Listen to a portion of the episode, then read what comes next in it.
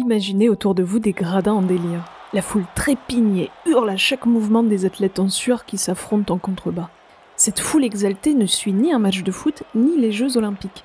Elle s'enfièvre pour un sport bien plus rigolo, des combats de gladiateurs. Immensément populaires durant l'Antiquité romaine, les combats de gladiateurs étaient suivis avec passion dans toutes les provinces.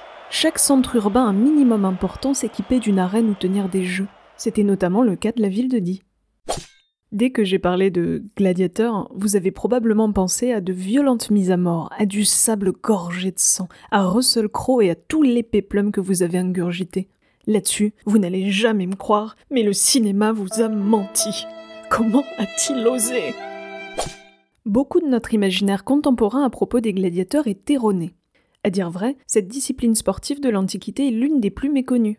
Si elle a inspiré beaucoup d'artistes, peu d'écrits sur ses règles ou sur son déroulement nous sont parvenus. Et encore une fois, c'est l'archéologie qui a beaucoup fait progresser nos connaissances sur le sujet ces dernières décennies. La première idée reçue à avoir volé en éclats tient à la nature même des combats de gladiateurs. Ils n'étaient pas aussi sanglants que nous le pensions. En découvrant et en étudiant sous toutes ses coutures l'équipement des gladiateurs, les archéologues se sont rendus compte que les protections étaient très renforcées. Trop Tandis que les armes n'avaient rien de particulièrement offensif. Ensuite, cette discipline était strictement encadrée par des arbitres. Munis d'un bâton, ils n'hésitaient pas à interrompre les combats en cas de non-respect des règles. Ainsi, si un gladiateur perdait son arme, son adversaire devait attendre qu'il en trouve une de remplacement avant de reprendre le duel. De même, lorsqu'un gladiateur levait l'index, il signifiait sa défaite et le combat s'arrêtait net. Comme pour tout événement sportif, les coulisses cachaient aussi tout un personnel dédié aux soins des gladiateurs et à la bonne organisation des jeux. Des masseurs, des soigneurs ainsi que des assistants se tenaient aux aguets pour parer à toute urgence ou apporter des armes de rechange. Loin d'être le divertissement barbare que nous imaginions, les combats de gladiateurs se rapprochaient en réalité des actuels matchs de catch. L'important, c'était d'offrir le meilleur spectacle possible. L'issue des luttes était rarement fatale. En général, un gladiateur ne cherchait pas à tuer ou à blesser son adversaire, mais à orchestrer avec lui une démonstration technique riche en rebondissements. Du vrai cinéma. Et qui dit cinéma dit mise en scène. Et en effet, dès le 1er siècle avant Jésus-Christ, les combats de gladiateurs étaient devenus si incontournables, si centraux dans la vie de l'Empire romain, que les jeux d'arène devaient constamment se raffiner, surenchérir pour satisfaire les attentes du public. C'était même un enjeu politique. Lorsqu'une personnalité publique tenait à se faire aimer du peuple, elle organisait des jeux à grands frais. Il fallait que les combats soient mémorables pour que sa popularité grimpe. Ainsi, il est supposé que des musiciens accompagnaient les gladiateurs pour galvaniser les foules et dramatiser les affrontements. De même, sous le sable des arènes les plus importantes se cachaient souvent des systèmes de trappes et d'ascenseurs.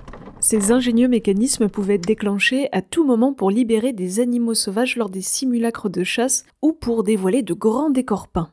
Tout était fait pour créer la surprise, ménager le suspense et captiver le public. Les jeux et les combats ne reposaient donc pas sur la violence, mais sur le spectaculaire. L'important était de tenir le public en haleine et de soulever leur enthousiasme. Y avait-il de tels jeux à dire Oui, affirment plusieurs sources. Des textes de la toute fin du 1er siècle mentionnent l'organisation de combats dans un amphithéâtre, ainsi que des chasseurs d'ivoire chargés de capturer des animaux pour les jeux. Mais où était donc situé cet amphithéâtre utilisé comme une arène? Ça, c'est une sacrée colle.